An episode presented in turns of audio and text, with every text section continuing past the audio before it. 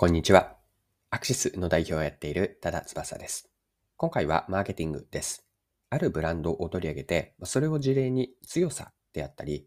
強みですね、提供価値について掘り下げていきます。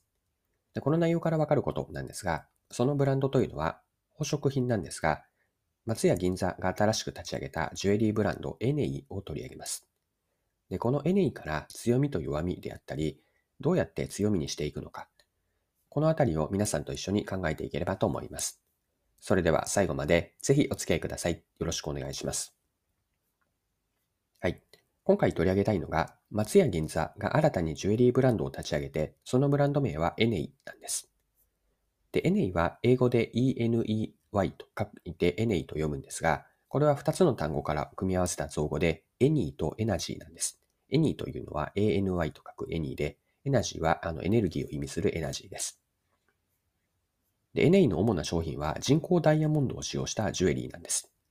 でブランドのコンセプトは、エネルギーや多様性を巡らすジュエリーとのことで、人工ダイヤモンドを使用することによって、日常のファッションの中にダイヤモンドを楽しんでほしいという思いが込められています。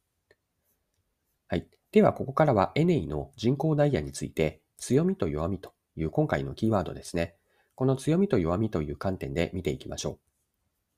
う。でそもそも強みとは何かなんですが、強みを別の表現をすれば、ビジネスの文脈では強みとは顧客への提供価値とか、自分たちがお客さんから選ばれる理由、これらが強みなんです。で、人工ダイヤモンドの強みというのは、天然ダイヤに比べて買う人にとっての価格の安さというのが挙げられます。一方で、天然ダイヤに比べての人工ダイヤの弱みとは何でしょうか？人工ダイヤには希少性がないことや、そもそも人工ダイヤには天然のダイヤに対しての負い目とか、まあ、コンプレックスを感じてしまうというのも天然ダイヤと比較しての人工ダイヤモンドの弱みなんです。で弱みを別の表現をすれば、価値を下げてしまう要因とか、あるいはお客さんから選ばれない理由、これが弱みなんです。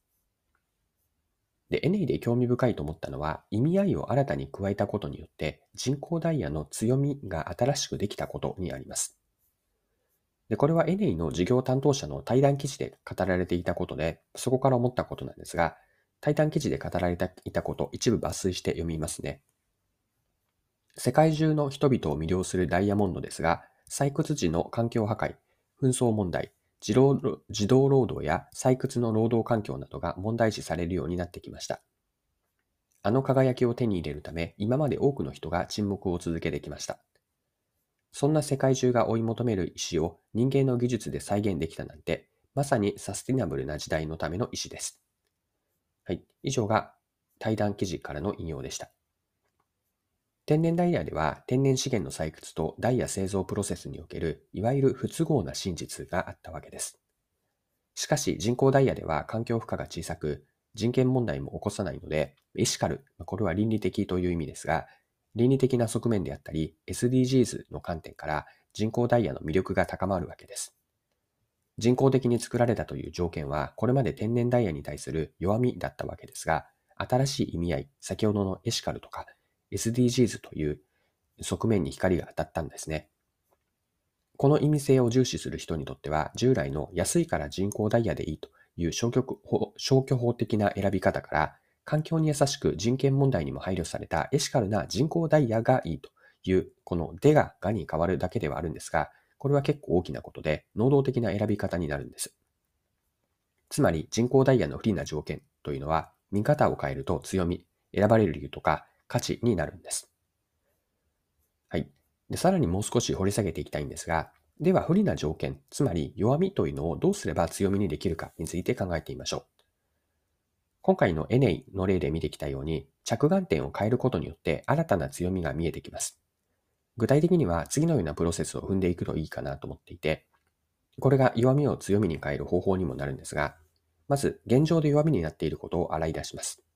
で、次にそれを弱みとみなさずに、一旦はフラットに特徴として整理するといいです。そしてその特徴に別の見方や埋もれていた意味合いを見出していって、どうすれば相手にとって魅力的なストーリーになるのかを考えます。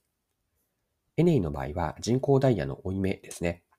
具体的には天然ダイヤよりも希少性がなく安物のイメージがあったんですが、これは一旦は置いておいて、人工的に作られるものという特徴だけをまずは捉えたわけです。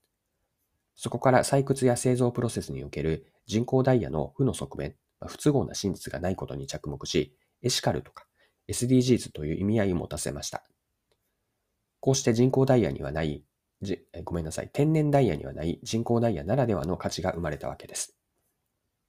では最後にですね、この価値についてマーケティングの視点で掘り下げておきましょう。商品やサービスからお客さんや利用者への価値提供については、これから言う次のような2階建てで捉えるといいんですね。2階建ての提供価値とは、まず1階部分なんですが、これは基本的な機能としての価値です。土台になる価値ですね。そして2階部分が付加価値なんです。でこの2階建ての提供価値というのを今回のエネイに当てはめれば、1階の価値というのはジュエリーとしてのダイヤの美しさです。そして2階部分は何かなんですが、ここまで見てきたエシカルな価値なんです。環境負荷が少なく人権を大切にしている姿勢に共感できて、身につけていて肯定感が高まり、誇りに思える、いわゆる感情的な価値、これが2階部分に相当します。で2階建ての提供価値のポイントは、1階部分の価値がベースになっていることです。つまり2階の付加価値というのは、あくまで1階という基本的な価値があってこそなんです。